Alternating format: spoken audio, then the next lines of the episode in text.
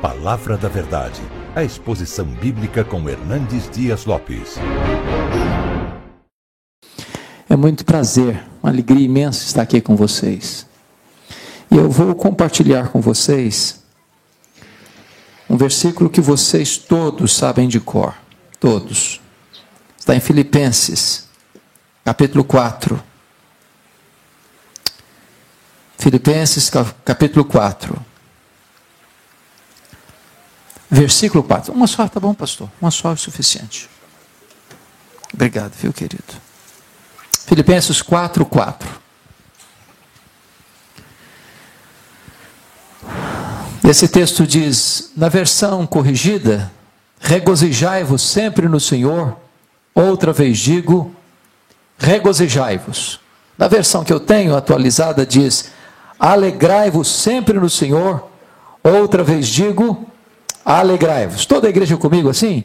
Alegrai-vos sempre no Senhor. Outra vez digo, alegrai-vos. Amém. Eu quero começar pedindo licença a vocês para lhes fazer uma pergunta. E uma pergunta pessoal. E eu estou convencido de que vocês não gostam de perguntas pessoais. Aliás, nós não gostamos de perguntas pessoais. Porque toda pergunta pessoal invade a nossa privacidade. Toda pergunta pessoal nos põe contra a parede. E nós não gostamos que ninguém invada a nossa vida sem pedir licença. E a pergunta que eu quero fazer para você é esta: Você é uma pessoa feliz? Você é uma pessoa alegre?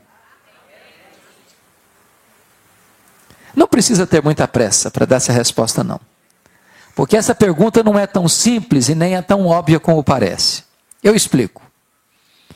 Em 1991, nós estávamos na África do Sul, visitando a missão Quacisabanto, e uma pessoa que nos acompanhava perguntou à esposa de um missionário daquela missão: Você é submissa ao seu marido? A mulher deu uma resposta inteligentíssima. Ela respondeu assim: eu posso lhe garantir que meu marido me ama. Mas se eu sou submissa a ele ou não, essa pergunta não tem que ser feita a mim, tem que ser feita a ele. E eu achei magnífica a resposta. Então vou mudar minha pergunta. Sua mulher pode garantir que você é um homem feliz? Seu marido pode garantir que você é uma mulher feliz? Lá em Provérbios 31 diz que os filhos da mulher virtuosa se levantavam e diziam assim: Mamãe, uma mulher ditosa, mamãe, uma mulher feliz. Seus filhos podem dizer isso a seu respeito? Seus pais podem dizer isso a seu respeito? Seu namorado, sua namorada, seu noivo, sua noiva, pode dizer isso a seu respeito? Seus parentes podem dizer isso a seu respeito? Seus colegas de escola, de trabalho, podem dizer isso a seu respeito? Os membros da sua igreja podem dizer isso a seu respeito? É muito provável que a essas alturas você já esteja criando aí alguns mecanismos de defesa no seu coração. Talvez você possa até estar dizendo assim, pastor, estão fazendo essas perguntas porque não conhece a minha vida. Porque se eu contar minha história, até pedra chora. Talvez você possa até argumentar assim, mas será que dá para ser feliz hoje? No mundo de tanta injustiça, tanta violência, tantas desigualdades, será que dá para ser feliz? Quando eu penso nisso, eu me lembro que Paulo escreveu esse texto não hospedado num hotel cinco estrelas em Roma. Paulo escreveu esse texto de uma prisão, algemado, no corredor da morte, na antessala do martírio, com o pé na sepultura, com a cabeça debaixo da espada de Roma. E ele escreve assim: Alegrai-vos sempre no Senhor. Outra vez digo: alegrai-vos. E ele nos ensina três verdades aqui. Primeiro, a alegria do cristão não é uma opção, é uma ordem, é um mandamento. Ser uma pessoa triste é um pecado, é um pecado de desobediência a uma ordem expressa de Deus. Isso porque o evangelho que nos alcançou é boa nova de grande alegria. O reino de Deus que está dentro de nós é alegria no Espírito Santo. O fruto do Espírito é alegria, e a ordem de Deus é alegrai-vos. Mas você pode perguntar assim: alegrar-se quando mesmo? Sempre. Então vou fazer uma perguntinha para você. Você tem problema na sua vida ou sou eu que tem na minha? De vez em quando a grana fica curta na sua casa também ou só lá em casa que fica? De vez, alguém, de vez em quando alguém fica doente na sua família também ou só na minha que fica? Quando Paulo diz assim, alegrai-vos sempre, o que, que ele está querendo dizer? Que a alegria do cristão, além de ser imperativa, é também ultra circunstancial. Não depende de circunstância. Porque estar feliz quando está tudo bem, até o ateu consegue. O grande desafio é ser uma pessoa feliz apesar das circunstâncias adversas. Isso porque a alegria do cristão não é um sentimento, não é uma emoção. A alegria do cristão não é apenas presença de coisas boas, nem apenas ausência de coisas ruins. A alegria do cristão é uma pessoa. A alegria do cristão é Jesus. Quem tem Jesus é uma pessoa feliz. Quem não tem Jesus não é uma pessoa feliz. Por isso a alegria do cristão é imperativa, é ultra circunstancial e é cristocêntrica. Porém, você não precisa ser um psicólogo, nem um grande entendedor da alma humana, para perceber que nem todos os crentes salvos em Cristo estão desfrutando dessa alegria. Basta olhar para as pessoas, basta conversar com elas. Você vai ver em muitos como que uma aura de tristeza ao redor do seu rosto. O que está acontecendo? Eu não tenho dúvidas de que alguém está saqueando, roubando, espoliando esta alegria. E eu quero remeter vocês ao texto de 1 Samuel 30, quando diz que Davi chegou em Ziclag com seus homens, onde estavam suas respectivas famílias, e viu que a cidade tinha sido queimada, ferida, espoliada pelos amalequitas, e tinham levado embora os filhos, as filhas, as mulheres. E quando Davi viu aquela cena, ele chorou até não ter mais forças para chorar. Ele muito se angustiou. Seus homens queriam apedrejá-lo. Porém, ele se reanimou no Senhor seu Deus e clamou a Deus em oração e perguntou: Deus, Perseguirei eu o bando, alcançá-lo-ei. Em outras palavras, ele estava perguntando assim, perguntando assim para Deus: Deus, eu estou levando de goleada do inimigo e eu vou aceitar passivamente a decretação da derrota ou eu vou reagir? E Deus respondeu para Davi: reage, Davi, porque tudo que o inimigo tomou de você, você vai trazer de volta. O Deus que estamos servindo nesta noite é o Deus da restituição. Ele pode trazer de volta a paz para a sua alma, ele pode trazer de volta a alegria para o seu coração, ele pode trazer de volta a harmonia para o seu casamento, ele pode trazer de volta a restauração para a sua família. Mas hoje precisamos perguntar quais são esses ladrões que estão roubando a nossa alegria. E eu entendo que a carta de Paulo aos Filipenses foi escrita exatamente para nos apontar quais são esses ladrões. Esta é a carta da alegria. E em cada capítulo desta carta há um ladrão diferente de alegria. Que ladrões são esses? Com a sua Bíblia aberta comigo em Filipenses, vamos identificá-los, por favor. Em primeiro lugar, confira aí capítulo 1, versículo 12.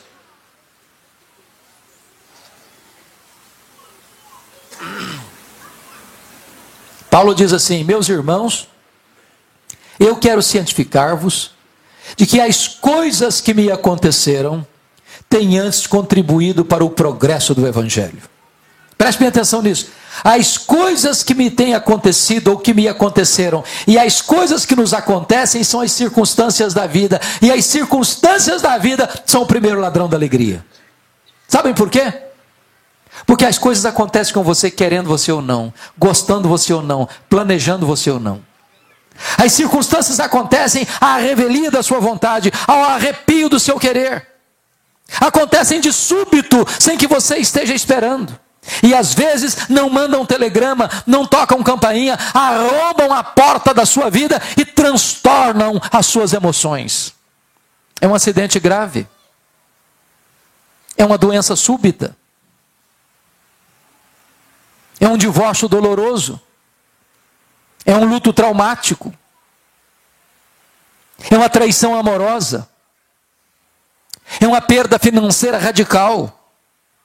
É um fato que chega na sua vida e mexe com as suas entranhas e transtorna a sua mente, o seu coração, a sua vida. Pense comigo nessa cena. Um pai e uma mãe criam uma menina com todo o desvelo. Esse pai, com muita alegria e com um senso de dever cumprido, leva essa menina ao altar no dia do casamento. E essa menina se casa na expectativa de construir um lar feliz, para logo depois descobrir que casou-se com um homem rude, um homem infiel, um homem violento, que vai transtornar a sua vida, que vai fazer do seu projeto de felicidade um inferno existencial, e aquele casamento que começou para ser um projeto de vida, termina machucado, ferido, transtornado, nas barras de um tribunal por um doloroso divórcio. Se você não tomar cuidado, isso leva embora a sua alegria. Você vai ao médico para um exame de rotina e descobre que está com a doença grave, talvez incurável na perspectiva da medicina. Se você não tomar cuidado, isso leva embora a sua alegria. Você trabalhou, dedicou-se, economizou, investiu, granjeou, formou um patrimônio, de repente, numa decisão errada, você perde anos, anos, anos, anos de trabalho. Se você não tomar cuidado, você leva embora a sua alegria. Cinco anos, dez anos, vinte anos, trinta anos de vida conjugal, de fidelidade, de respeito, de amor, de carinho, de afeto. De repente, uma punhalada nas costas, uma traição, uma separação amarga, um divórcio doloroso. Se você não tomar cuidado, isso leva embora a sua alegria. Circunstâncias, circunstâncias, circunstâncias. Quando Paulo diz assim para nós, meus irmãos, eu quero que vocês saibam que as coisas que me aconteceram não tiraram minha alegria, não, contribuíram para o progresso do Evangelho. Eu preciso perguntar para Paulo: que coisas são essas, Paulo? O que, que aconteceu com você? E ele poderia fazer um resumão para nós. E eu poderia dizer assim: olha, eu fui perseguido em Damasco, eu fui rejeitado em Jerusalém, eu fui esquecido em Tarso, eu fui apedrejado em Listra, eu fui preso e açoitado em Filipos, eu fui escorraçado de Tessalônica, eu fui enxotado de Bereia, eu fui chamado de tagarela em Atenas, eu fui chamado de impostor em Corinto, eu enfrentei feras em Éfeso, eu fui preso em Jerusalém, eu fui acusado em Cesareia, eu enfrentei um naufrágio para Roma, eu fui picado por uma cobra em Malta, eu cheguei em Roma preso e algemado, mas eu quero que vocês saibam que as coisas que me aconteceram têm antes contribuído para o progresso do Evangelho. Esse homem não crê em acaso. Esse homem não crê em sorte. Esse homem não crê em azar. Esse homem não crê em determinismo. Esse homem não tem medo de olho gordo. Esse homem não tem medo de sexta-feira 13. Esse homem sabe que a mão de Deus dirige o seu destino. Ele escreve nesse primeiro capítulo de Filipenses, porque ele estava preso, três coisas aconteceram. Primeiro, a igreja foi mais encorajada a pregar. Quando a igreja de Roma viu que Paulo, preso, estava evangelizando mais gente do que eles, mexeu com eles. Ray Stedman, de saudosa memória, tem um método, diz ele, infalível de crescimento de igreja. Eu, pessoalmente, não gosto muito. Mas ele disse que a melhor forma de levar a igreja a crescer é botar os pastores na cadeia. Se os pastores forem presos, a igreja se levanta. Porque Paulo estava preso, diz ele, toda a guarda pretoriana, bem como os demais, tomaram conhecimento das suas cadeias, em outras palavras, ouviram o evangelho. Agora você pergunta, o que era a guarda pretoriana? A guarda pretoriana era a guarda de elite do imperador. Eram os soldados da mais alta patente do império. Eram 16 soldados de escol, gente que trafegava livremente pelos corredores do palácio e exercia influência política no império. O que, que aconteceu? Paulo era um prisioneiro político, Paulo era cidadão de Roma. E ele estava lá sob a égide do imperador. Portanto, durante dois anos, em três turnos por dia, um soldado tinha que estar algemado a ele. E o que, que Paulo fazia? Evangelho neles. Evangelho neles. Evangelho neles. Se Paulo estivesse solto, ele jamais teria chance de evangelizar aquele tipo de gente. Depois de dois anos, toda a guarda pretoriana estava evangelizada. Os membros do palácio estavam evangelizados. E quando, quando Paulo escreve essa carta de Roma, diz lá no capítulo 4, verso 22: Os santos vos saúdam, especialmente os da casa de César. Nero, que era o imperador da época, não sabia de uma coisa, mas Deus o havia constituído em presidente das missões estrangeiras do império. porque havia colocado lá dentro do palácio o maior evangelista e missionário da época e diante dele seu auditório. Quando você pensa que a sua vida está de ponta cabeça, é a mão de Deus que está dirigindo o seu destino. Porque Paulo estava preso em terceiro lugar, ele não podia visitar as igrejas. O que, é que ele fez? Começou a escrever cartas. As cartas da primeira prisão, Efésios, Filipenses, Colossenses, Filemon. Se Paulo estivesse solto, talvez você e eu não teríamos essas joias na nossa Bíblia. Se você não olhar para as circunstâncias da vida sob a perspectiva da providência de Deus, você perde a alegria. Mas eu quero dizer para você uma coisa: nem um fio de cabelo da sua cabeça pode ser tocado sem que Deus saiba, sem que Deus permita, sem que Deus tenha um propósito. Vamos ao segundo ladrão da alegria, capítulo 2, por favor.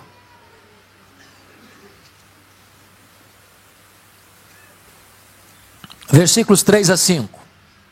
Paulo diz assim: Nada façais por partidarismo ou vanglória, mas por humildade, considerando cada um o outro superior a si mesmo. Não tem em vista o que é propriamente seu, senão também cada qual o que é dos outros. Tende em vós o mesmo sentimento que houve também em Cristo Jesus. O segundo ladrão da alegria são as pessoas. E eu quero dizer para você que nós sofremos mais por causa de gente do que por causa de coisas. As pessoas nos fazem chorar mais do que as circunstâncias. Sabem por quê? Porque as pessoas nos decepcionam. E nós decepcionamos as pessoas. É por isso que é impossível ter uma vida saudável, um casamento saudável, uma família saudável, uma igreja saudável sem o exercício do perdão. Nós temos queixas uns dos outros, nós erramos uns com os outros. Nós falhamos uns com os outros. E eu quero dizer para você que o perdão é vital. O perdão não é fácil, mas ele é necessário. Jesus Cristo chegou a dizer o seguinte: se você não perdoar, você não pode orar. Você pode até orar, mas não vai valer nada. Se você não perdoar, você não pode trazer a sua oferta ao altar. Se você não perdoar, você não pode adorar a Deus. Se você não perdoar, você não pode ser perdoado. Se você não perdoar, você adoece fisicamente, emocionalmente, espiritualmente. Se você não perdoar, você entrega aos verdugos da consciência, aos flageladores da alma, você não tem paz.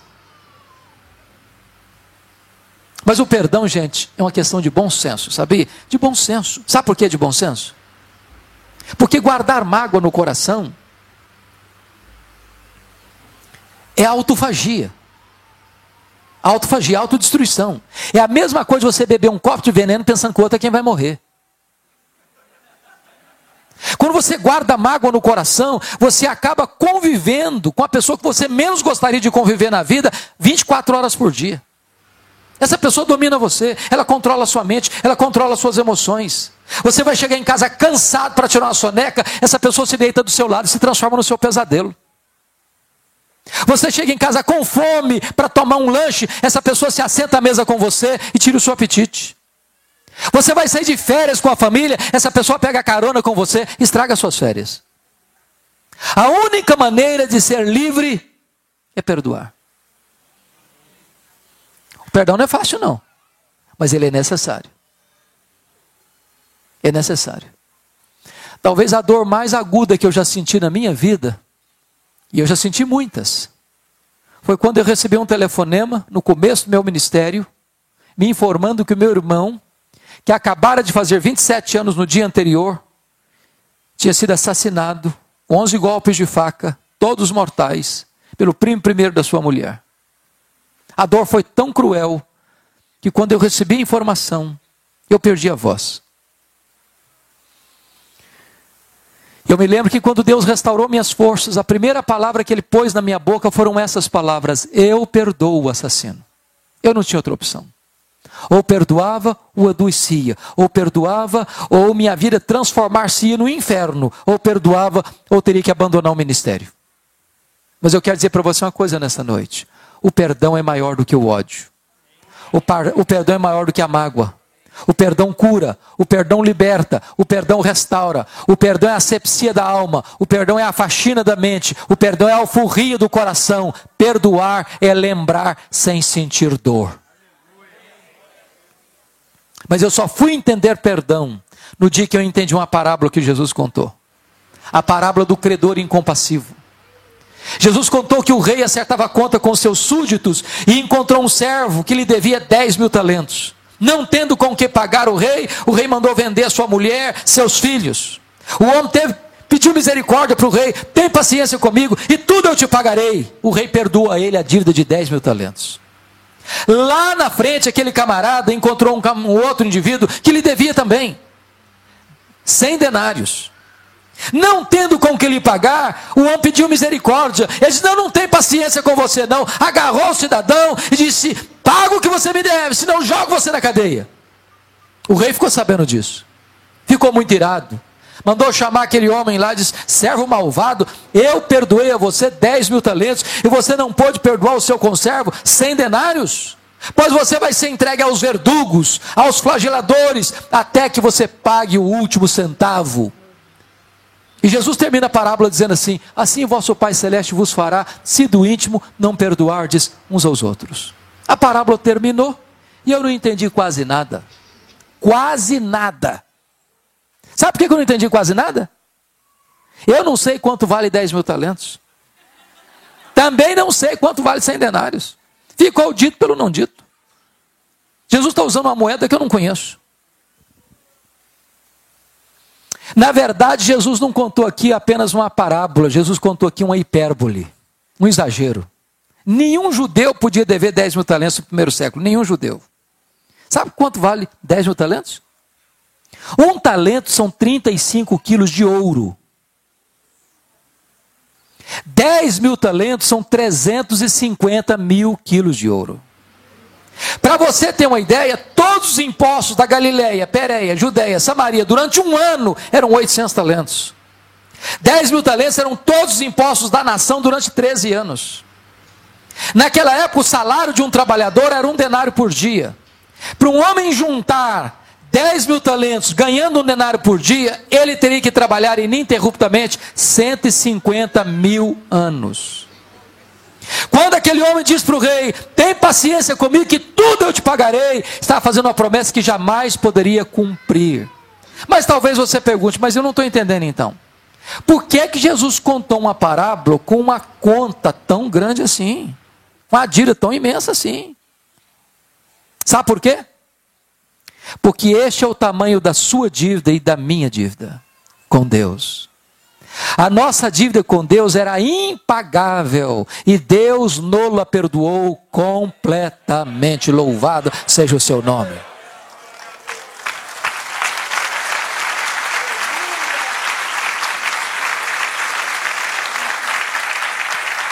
Só que lá na frente aquele homem encontra alguém que lhe deve 100 denários. O que são 100 denários? 100 dias de serviço.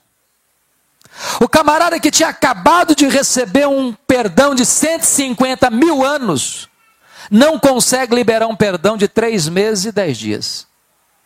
Qual é a proporção de 10 mil talentos para 100 denários? 10 mil talentos são 600 mil vezes mais do que 100 denários.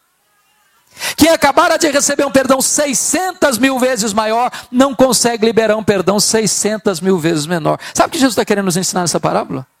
Você e eu nunca vamos poder dizer: eu não perdoo Fulano, eu não perdoo Beltrano, eu não perdoo Ciclano, porque fui muito humilhado, muito machucado, muito ferido. Sabe o que a Bíblia me ensina? Você e eu devemos perdoar assim como Deus em Cristo nos perdoou. E como é que Deus nos perdoou? Deus perdoou os nossos pecados e deles não mais se lembra. E aí você pensa, ah, pastor, mas é aí que eu me encrenco. É aí que eu me encrenco. Porque perdoar até perdoa, mas esquecer não consigo não. Não consigo. E eu vou perguntar para você nessa noite: você não consegue mesmo não? Não consegue? Você não consegue esquecer? Se você não consegue esquecer, eu tenho uma boa notícia para lhe dar. Isso significa que você não tem amnésia.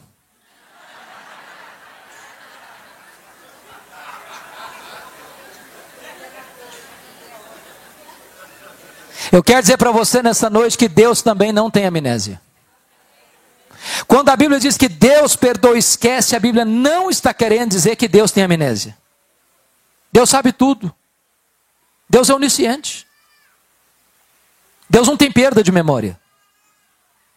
Mas então o que, que a Bíblia quer dizer que Deus perdoa e esquece? A Bíblia quer dizer que Deus nunca mais joga no seu rosto um pecado que ele já perdoou.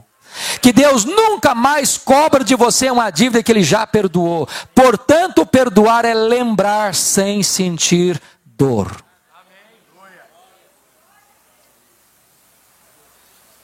A igreja de Filipos era uma igreja maravilhosa. Missionária, sabia? Missionária. Aquela igreja ajudou Paulo quando Paulo estava em Tessalônica, aquela igreja ajudou Paulo quando Paulo estava em Corinto, aquela igreja ajudou Paulo quando Paulo estava em Roma, aquela igreja ajudou os pobres da Judéia. Porta para fora, ela era uma bênção, porta para dentro, um problema. Até as mulheres da igreja brigavam. Está lá no capítulo 4, verso 2, rogo a Evódia, rogo a Sintique, pensem com o do Senhor. As mulheres estavam brigando, batendo cabeça dentro da igreja. Tinha gente da igreja que trabalhava desde que ele aparecesse, vanglória. Tinha gente que estava até engajada, desde que o grupinho dele aparecesse, partidarismo. Tinha gente na igreja, e Paulo talvez estivesse escutando esse relatório e falou: oh, Paulo, você que não está aqui, tem gente aqui que dá azia em copo de bicarbonato, não tem jeito não.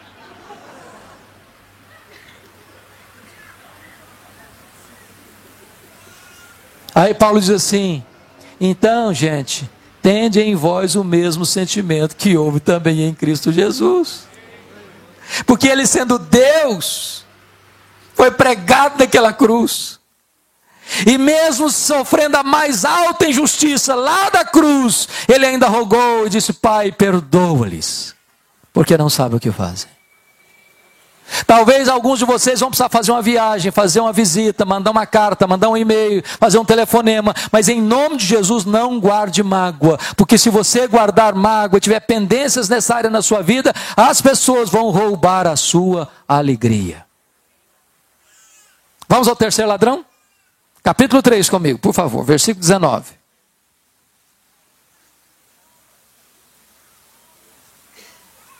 O destino deles é a perdição. O Deus deles é o ventre. A glória deles está na sua infâmia, visto que só se preocupam com as coisas terrenas. Eu acho que aqui em Santo André, vocês não enfrentam esse ladrão, não. Preocupação com dinheiro. Dinheiro aqui não é problema, né? É solução. Mas eu vou fazer uma perguntinha muito simples aqui nessa noite. Alguma vez você já discutiu com a sua mulher por causa de dinheiro? Já?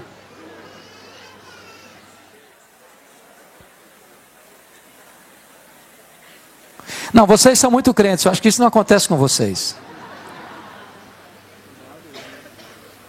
Alguma vez você já discutiu com seu marido por causa de dinheiro? Tem certeza que vocês, mulheres, não fazem isso? Se você falar para mim que nunca discutiu com seu marido, com a sua mulher por causa de dinheiro, eu vou, eu vou duvidar da sua honestidade. Porque as pessoas discutem por causa de dinheiro. Discutem porque tem dinheiro. Discutem porque não tem dinheiro. Discute porque tem muito dinheiro. Discute porque tem pouco dinheiro. Discute porque não tem dinheiro nenhum. Sempre discute. O dinheiro é o maior pomo de discussão dentro das famílias hoje. O problema é que algumas pessoas só se preocupam com as coisas terrenas. É gente que não tem tempo para a família, para o casamento, para o marido, para a esposa, para os filhos, para os pais. Gente que não tem tempo para a igreja, gente que não tem tempo para Deus porque só se preocupam com as coisas terrenas. Gente que acorda de madrugada, gente que vai dormir tarde, gente que come penosamente o pão que granjeiam, porque só se preocupam com as coisas terrenas. O dinheiro não é apenas uma moeda, o dinheiro é um ídolo, o dinheiro é mamon. E no altar de mamon tem gente que vive, tem gente que morre, tem gente que casa, tem gente que descasa, tem gente que mente, tem gente que corrompe, tem gente que é corrompida, porque só se preocupam com as coisas terrenas. Nós estamos vivendo um mundo muito complicado hoje, não estão? Os estudiosos dessa área dizem que é o tempo da globalização. É verdade, globalização. Nós somos uma aldeia. Dá um problema na bolsa lá de Singapura, de Nova York, de Tóquio, o tremor chega no seu bolso na mesma hora. Quer ver um exemplo de globalização? A crise imobiliária nos Estados Unidos em 2008. Os bancos emprestaram mais dinheiro que podiam, a bolha estourou e a crise, no efeito cascata, atingiu a economia do mundo. Eu sou do estado do Espírito Santo, como o pastor já disse. Vocês sabem que o Espírito Santo é o maior produtor de rochas ornamentais do planeta hoje. O Espírito Santo é o maior produtor de granito do mundo. Muitos donos de pedreira no meu estado quebraram, porque o mercado imobiliário dos Estados Unidos bambearam as pernas. Sabe por quê? Nós somos uma economia globalizada. E nessa economia globalizada, diz Toncini, no seu livro Lado Oculto da Globalização, que mais de 50% das riquezas do planeta estão nas mãos de pouco mais de 100 empresas particulares. A Toyota é mais rica do que a África do Sul. A GM é mais rica do que a Noruega. O Walmart é mais rico do que 150 países. No ano 2000, Bill Gates tinha uma renda líquida de 400 milhões de dólares por semana. O problema de, é desta economia é que as empresas querem mais do seu tempo e mais do seu dinheiro. E aí você, para entrar nessa rotina, você tem que entrar também no consumismo. E nós entramos no consumismo. Quer ver um exemplo disso? Na década de 50, alguns já tinham nascido aqui. Nós consumimos cinco vezes menos do que consumimos hoje. Não éramos menos felizes por isso. Na década de 70, 70% das famílias dependiam apenas de uma renda para se manter. Hoje nós dependemos, nós, nós temos mais de 70% das famílias que precisam de duas rendas para manter o mesmo padrão. O luxo do ontem tornou-se necessidade do hoje. E aí acha, eu acho coisa muito engraçada. Há poucos dias eu vi um menino que não sabia falar papai e mamãe ainda, ganhando de presente um telefone celular. É. É o consumismo. Eu tenho um amigo que tem três mulheres. Obviamente, a esposa e as duas filhas. Não pensem mal do meu amigo, por favor. No dia de casamento, elas disseram para ele assim: temos que comprar sapatos novos. É claro. Você duvida disso? Dia de casamento é tudo novo. Mas antes de ir para a loja, ele disse para elas assim: vamos dar uma olhadinha no que nós já temos? Abriu o armário e contou 151 pares de sapatos. Tinha que comprar mais. Sabe como é que você chama isso? Consumismo. E eu vou lhe dar uma definição de consumismo então. Consumismo é quando você compra o que você não precisa, com dinheiro que você não tem, para impressionar as pessoas que você não conhece.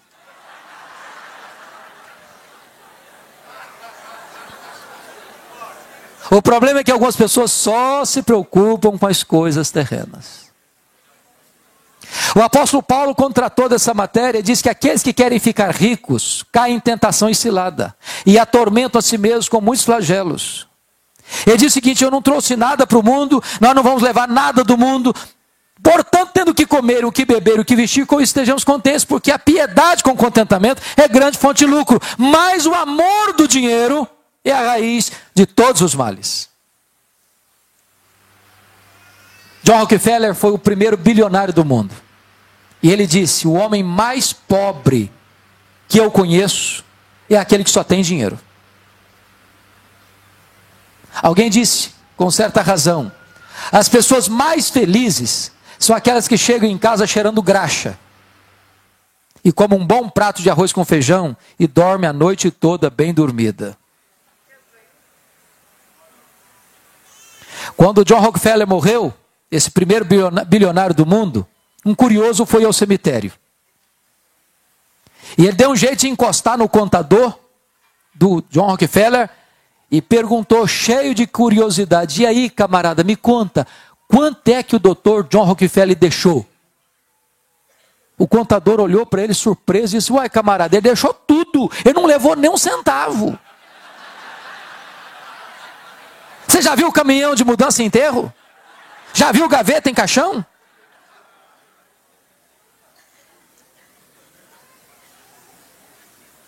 E quantas vezes você e eu estamos malucos, correndo para baixo e para cima, se não trouxemos nada, se não vamos levar nada e se precisamos de tão pouco. Deixa eu dizer uma coisa para você. Se você colocar o seu coração no dinheiro, você nunca vai ser feliz. Porque o dinheiro é um mito que diz para as pessoas que ele gera segurança e felicidade, e isso não é verdade. Se fosse verdade, os ricos todos seriam felizes. Se fosse verdade, o maior índice de suicídio não seria entre os ricos. Só Jesus satisfaz o seu coração. Só Jesus preenche o vazio da sua alma. Só Jesus dá sentido à sua vida. É por isso que o próprio Senhor Jesus Cristo disse: Ajunte para você tesouros lá em cima, onde nem a traça, nem a ferrugem, nem os ladrões podem tomar de você.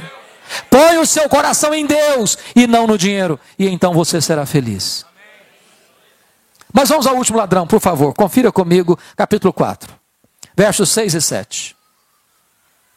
Paulo diz assim: Não andeis ansiosos de coisa alguma. Em tudo, porém, sejam conhecidas diante de Deus as vossas petições, pela oração, pela súplica, com ações de graças, e a paz de Deus, que excede todo o entendimento, guardará os vossos corações e a vossa mente em Cristo Jesus. O quarto ladrão da alegria é a ansiedade. Eu vou lhe fazer uma perguntinha. Você conhece alguma pessoa ansiosa? Conhece?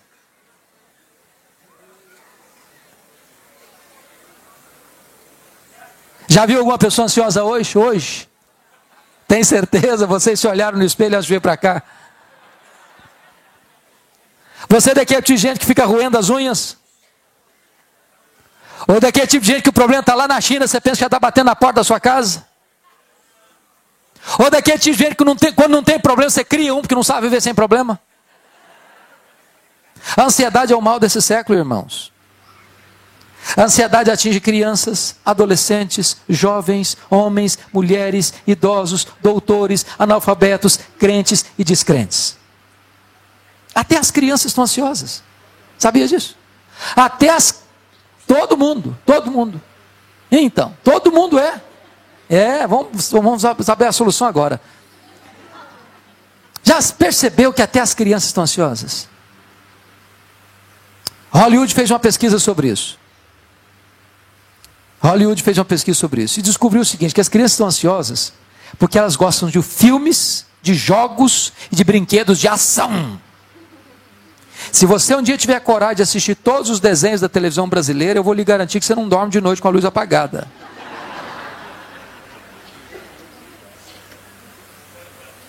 Aliás, tem muita coisa que eu não entendo hoje, sabe? Hoje, criança não dá para ser criança mais não, já percebeu isso? Menino faz quatro anos, a gente bota uma mochila de cinco quilos nas costas do coitadinho e haja agenda para ele, e haja agenda. É. Há pouco, eu gosto de brincar com as crianças. Há poucos dias eu me aproximei de uma criança na igreja, estava brincando no pátio. Eu me aproximei e disse, filha, que vidona, hein? Ele olhou brava para mim e disse, o senhor é que pensa. É, a coitadinha estava estressada. É, ansiedade. Ansiedade. Sabe o que significa a palavra ansiedade na língua grega? A palavra ansiedade significa puxar na direção oposta e estrangular, apertar o pescoço, sufocar. Tem muita gente estrangulada, sabia? Estrangulada. Estrangulada emocionalmente. E Jesus Cristo foi claro em dizer que a ansiedade é inútil. Por mais ansioso que você esteja, você não pode acrescentar um côvado, 45 centímetros no curso da sua vida. Você não fica mais fortalecido hoje, ficando ansioso em relação ao amanhã. A ansiedade é você ser crucificado entre dois ladrões. Dois ladrões. O remorso em relação ao passado e a preocupação em relação ao futuro. Tem gente que não vive porque nunca curou as feridas do passado. Sofreu um abuso na infância, sofreu uma injustiça na vida, e aquele troço ficou lá cozinhando, mal resolvido, encruou. A, doen a, a ferida está sangrando ainda até hoje. Gente que sofre, sofre, sofre de remorso. Ou fez uma coisa errada. Tem gente que não vive porque está preocupada com o que vai acontecer amanhã. Será que eu vou ficar doente? E se eu não casar? E se eu casar e descasar? E se o meu marido morrer? E se eu perder o emprego? E se eu ficar aposentado e não tiver dinheiro para pagar ah, o meu plano de saúde? Como é que vai ser? E a pessoa não vive. Preocupado com amanhã. E Jesus vai dizer que a ansiedade, além de ser inútil, ela é prejudicial. Por quê? Porque a ansiedade é quando você se preocupa com aquilo que ainda não está acontecendo. Talvez aconteça. Deixa eu dizer uma coisa estatisticamente para vocês: 70% dos assuntos que nos deixam ansiosos nunca vão acontecer. Aí ele sofreu inutilmente. E se acontecer, vão sofrer duas vezes, antes e depois. Quando eu era seminarista aqui em Campinas, um dia eu levantei de madrugada para beber água. O bebedor ficava no corredor. E eu estou andando pelo corredor, de repente eu olho a, a porta do quarto de um colega aberta. Quando eu olhei, ele estava chorando, mas convulsivamente, soluçando. Eu entrei apressadamente e pergunto: o que, que aconteceu? Morreu alguém da sua família? Alguém está doente? Alguém está no hospital? Ele disse: eu estou com medo da minha mãe morrer. Falei: em que hospital que ela está? Não, ela não está doente, não, só estou com medo de morrer um dia. Eu falei: rapaz, deixa sua mãe viver, cara. Tem mais de 30 anos e essa mulher está viva até hoje.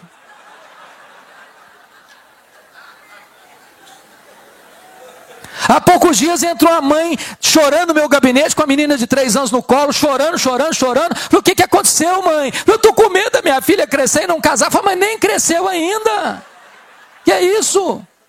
Ansiedade. Pura. Mas deixa eu dizer uma coisa mais para vocês: a ansiedade, além de inútil e prejudicial, ela é sinônimo de incredulidade. Jesus Cristo disse: os gentios que não conhecem a Deus é que se preocupam com todas essas coisas: que comeremos, que beberemos, com que nos vestiremos. Mas vós deveis buscar em primeiro lugar o reino de Deus e a sua justiça, e as demais coisas vos serão acrescentadas. Sabe por que, que você e eu ficamos ansiosos? É porque nós duvidamos que o nosso Deus seja suficientemente poderoso e bom para cuidar da nossa vida. Qual o remédio para a ansiedade? Paulo dá a receita. Não andeis ansiosos de algumas coisas, foi isso que ele disse? Não. Não andeis ansiosos de coisa alguma. Em tudo, porém, sejam conhecidas diante de Deus as vossas petições, pela oração, pela súplica, com ações de graças. Então, Paulo está falando de três coisas aqui, preste bem atenção nisso. A palavra oração aí no grego é a mesma palavra para adoração. Então, Paulo está falando de três coisas: de adorar a Deus, de pedir ou suplicar a Deus e de dar graças a Deus. Agora, você sabia qual a diferença entre adorar a Deus e dar graças a Deus? Você adora a Deus por quem Deus é, e você dá graças a Deus pelo que Deus faz. Então eu vou fazer uma oração de adoração. É o que Paulo mandou fazer para curar minha ansiedade. Aí eu chego para Deus e diz: Meu Deus, eu quero te adorar, porque tu és o Deus da minha vida. Tu és o meu Criador, tu és o meu provedor, tu és o meu consolador, tu és o meu redentor. Tu és o meu protetor. Eu quero te adorar, Deus, porque tu és o Deus autoexistente, porque tu és o Deus infinito, porque tu és o Deus imenso, porque tu és o Deus eterno, porque tu és o Deus imutável. Eu quero te adorar porque tu és o Deus onipotente, porque tu és o Deus onipresente, porque tu és o Deus onisciente, porque tu és o Deus transcendente, porque tu és o Deus soberano. Eu quero te adorar porque tu és o Deus fiel, porque tu és o Deus verdadeiro, porque tu és o Deus justo, porque tu és o Deus misericordioso. Eu quero te adorar porque tu és rico em misericórdia e tem prazer em perdoar. Eu quero te adorar porque tu és a minha rocha rocha, porque tu és a minha alegria, porque tu és o meu pastor, porque tu és a razão da minha vida, em nome de Jesus, amém.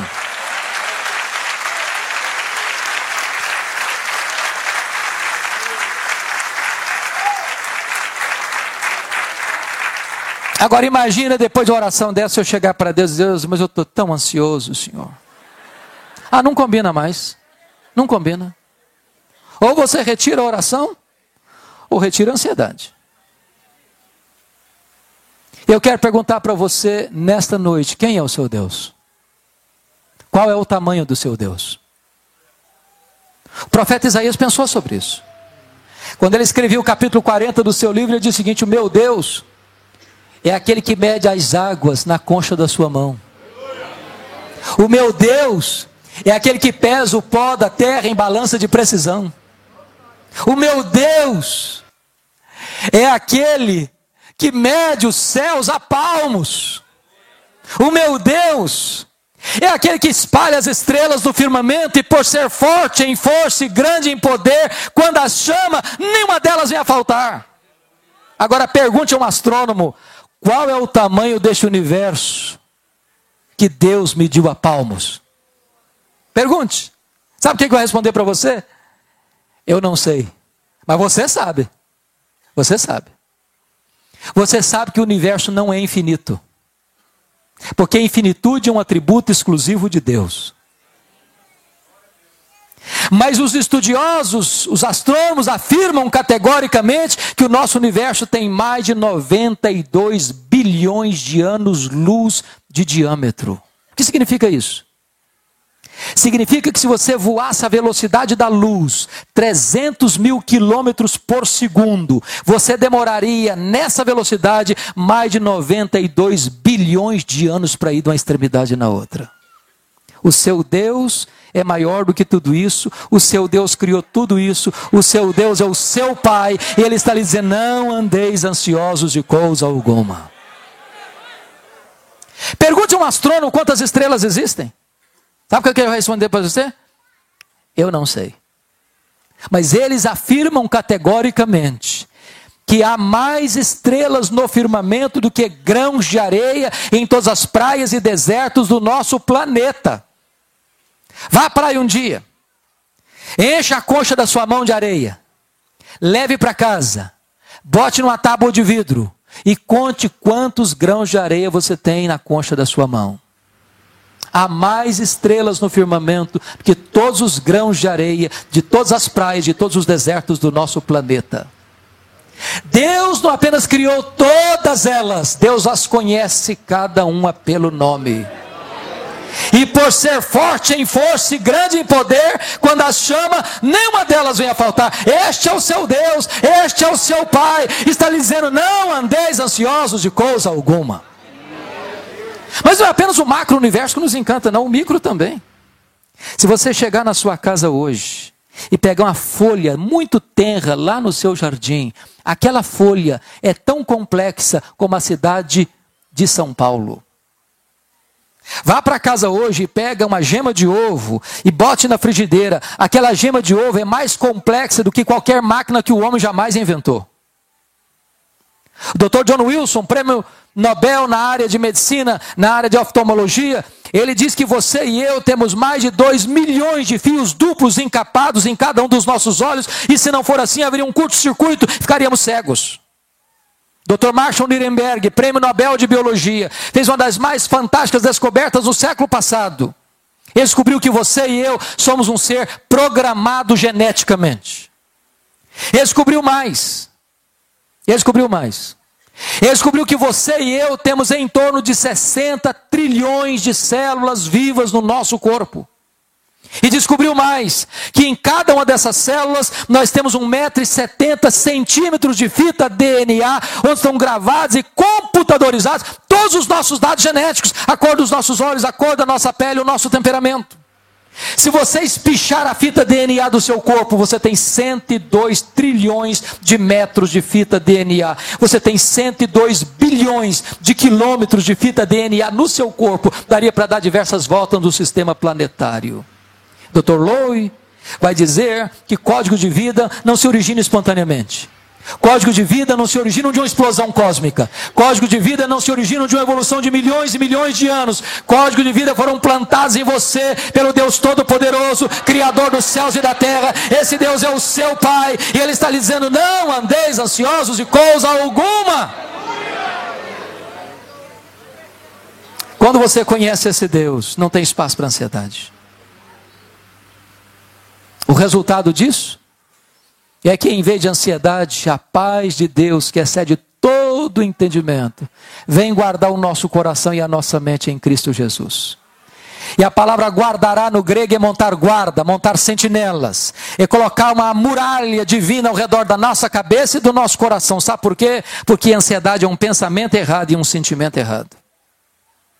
Quando a ansiedade que entra, não consegue mais porque tem uma soldadesca divina, a paz de Deus guardando a mente e o coração, a razão e a emoção. É por isso, irmãos, que Paulo podia dizer de dentro de uma cadeia: alegrai-vos sempre no Senhor. Outra vez digo: alegrai-vos. Quando eu era criança, eu escutei a seguinte frase, pastor, numa igreja: Projeto de Deus é fazer você santo e não fazer você feliz. Aí eu engoli um negócio meio esquisito. Porque a primeira parte eu entendi muito bem, ser de santos, porque eu sou santo. A segunda eu não entendi. Aí eu fui pesquisar. Fui pesquisar. Aí descobri que talvez quem melhor entendeu esse negócio foram aqueles irmãos nossos lá da Inglaterra do século XVII. Quando eles perguntaram assim: qual é o fim principal do homem? E eles responderam assim: o fim principal do homem é glorificar a Deus e gozá-lo para sempre. Aí eu tenho que concordar com o pastor batista John Piper, quando ele diz o seguinte: que o nosso problema não é a busca da felicidade, não. Não é a busca do prazer, não. Não é o hedonismo, não. O nosso problema é contentar-nos com a felicidade pequena demais, terrena demais, limitada demais, quando Deus nos criou e nos salvou para a maior de todas as felicidades, de amá-lo, de fruí-lo, de glorificá-lo. Então eu quero dizer uma coisa para você nesta noite. Deus quer que você seja muito feliz abundantemente feliz, maiusculamente feliz, superlativamente feliz, eternamente feliz. Alegrai-vos sempre no Senhor, outra vez digo, alegrai-vos. Mas eu vou terminar agora pedindo licença para vocês, para lhes fazer uma pergunta. Para lhes fazer uma pergunta pessoal. E eu sei que vocês não gostam de perguntas pessoais. Aliás, nós não gostamos de perguntas pessoais. Porque toda pergunta pessoal invade a nossa privacidade, nos põe contra a parede. E nós não gostamos que ninguém invada a nossa vida sem pedir licença. Mas eu vou lhe fazer essa pergunta como se nós estivéssemos uma conversa bem particular. E a pergunta é esta: Você é uma pessoa feliz? Você é uma pessoa alegre? Que Deus nos ajude a dar essa resposta nesta noite. Amém. Palavra da Verdade a exposição bíblica com Hernandes Dias Lopes.